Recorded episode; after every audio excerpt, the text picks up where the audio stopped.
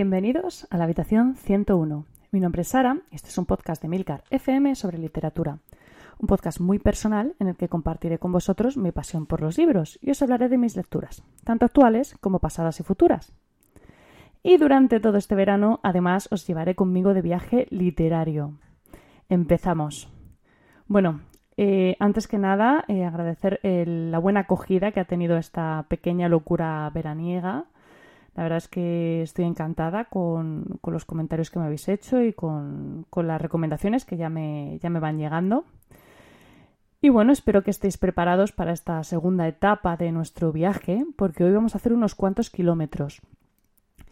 Y es que nos vamos a ir a Georgia, un país ubicado en el Cáucaso y que últimamente se está poniendo muy de moda como destino viajero, cosa que no me extraña en absoluto. Es un país que, aunque geográficamente está en Asia, muchos consideran europeo porque tiene más en común con este continente que con el asiático. Supongo que por su pasado como parte de la Unión Soviética.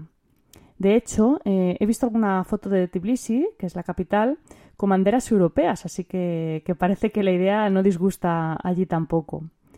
Es un país que tiene de todo, historia, paisajes, playa, montaña y una gastronomía deliciosa, que a mí es algo que, siempre me convence a la hora de viajar. Yo no he tenido aún ocasión de visitar Georgia, que, todo se andará, porque además tengo una, una buena amiga que ha estado viviendo allí pero sí que he probado su cocina, incluso durante esta cuarentena me he atrevido a hacer alguno de sus platos más famosos, el, el Adjaruli Kachapuri. Y bueno, os aseguro que es una bestialidad lo, bueno que está, sobre todo si, como yo, sois amantes del, queso. Aunque también es muy famoso allí su vino, así que, bueno, tenéis la combinación perfecta. Es un país con una historia muy convulsa que, perteneció en su día al Imperio ruso y posteriormente a la Unión Soviética hasta que declaró su independencia en 1991. Bueno, la novela que os traigo hoy es bastante popular en este país y su autora es Nino Harasvichil. No sé si lo he dicho muy bien. Bueno, es una autora nacida en Tbilisi, la capital de Georgia, que actualmente reside en Berlín. De hecho, la historia de la autora con Alemania se remonta a su infancia, ya que estudió en un colegio alemán y a día de hoy es una reconocida escritora en el país.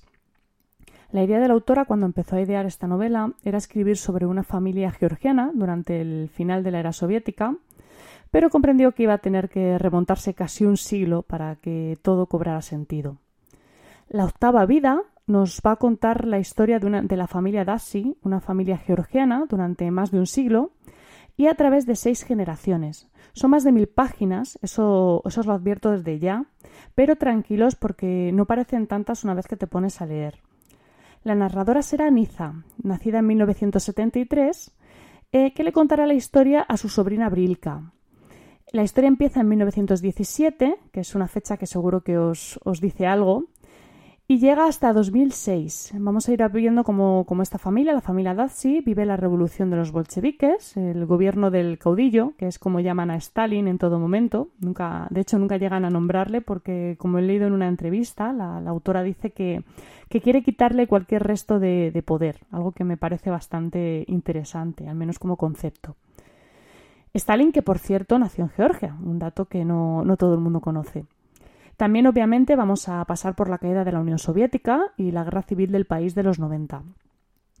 Y bueno, muchos otros acontecimientos históricos que en mayor o menor medida van a influir sobre la vida de esta familia y que sin lugar a dudas van a influir sobre el país. Hay quien dice que esta novela bebe del realismo mágico de García Márquez. Bueno, posiblemente sea solo por, por esa magia ¿no? que se atribuye a la receta familiar de chocolate caliente o porque, bueno, cuenta la historia de casi 100 años de esta familia, que eso es muy, muy de García Márquez.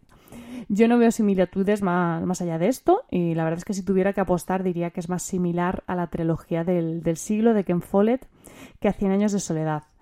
Pero bueno, en cualquier caso las comparativas al final siempre son un poco horribles, ¿no? Porque yo no creo que tengan más finalidad que la de intentar vender un libro haciendo alusión a otro y esto no siempre funciona no, además, no sé, no me parece justo para ninguno de los dos autores. Así que, bueno, mi recomendación es que os acerquéis a este libro sin, sin ideas preconcebidas porque la octava vida brilla por sí misma. Es una novela de más de mil páginas, como os decía, que de verdad os atrapa desde el minuto uno La autora eh, sabe cómo contar las cosas, eh, va acelerando, desacelerando en los momentos justos, eh, dando la información que el lector necesita y haciéndote partícipe, como si fueras un miembro más de, de esta familia. Quizás me parezca que el reparto de páginas está un poco mal dimensionado porque hay épocas en las que la narración parece recrearse especialmente y otras por las que se pasa como de puntilla. Personajes que tienen mucha carga en la trama y otros que, bueno, que se quedan un poco en secundarios. Me resulta muy curioso que, de hecho, que, habiendo surgido la idea inicial del libro de, ese paso a la independencia del país, sea quizás la parte de la historia que se me queda más corta, que transcurre más rápido. Pero bueno, con todo es, es de verdad es inevitable enamorarse de esta familia georgiana y sentirse de algún modo parte de ella. Y eso es todo por hoy. Cerramos la maleta temporalmente. Espero que hayáis disfrutado de esta segunda parada y que os animéis a reservar ya vuestro billete para el siguiente destino. Mañana sabréis cuál es. Muchísimas gracias por el tiempo que habéis dedicado a escucharme. Como siempre tenéis los medios de contacto y toda la información y enlaces de este capítulo en emilcar.fm barra habitación 101 y dejo los comentarios abiertos pues, a sugerencias, países, libros y todo lo que queréis incluir en este viaje. Leed mucho y recordad, nos encontraremos en el lugar donde no hay oscuridad.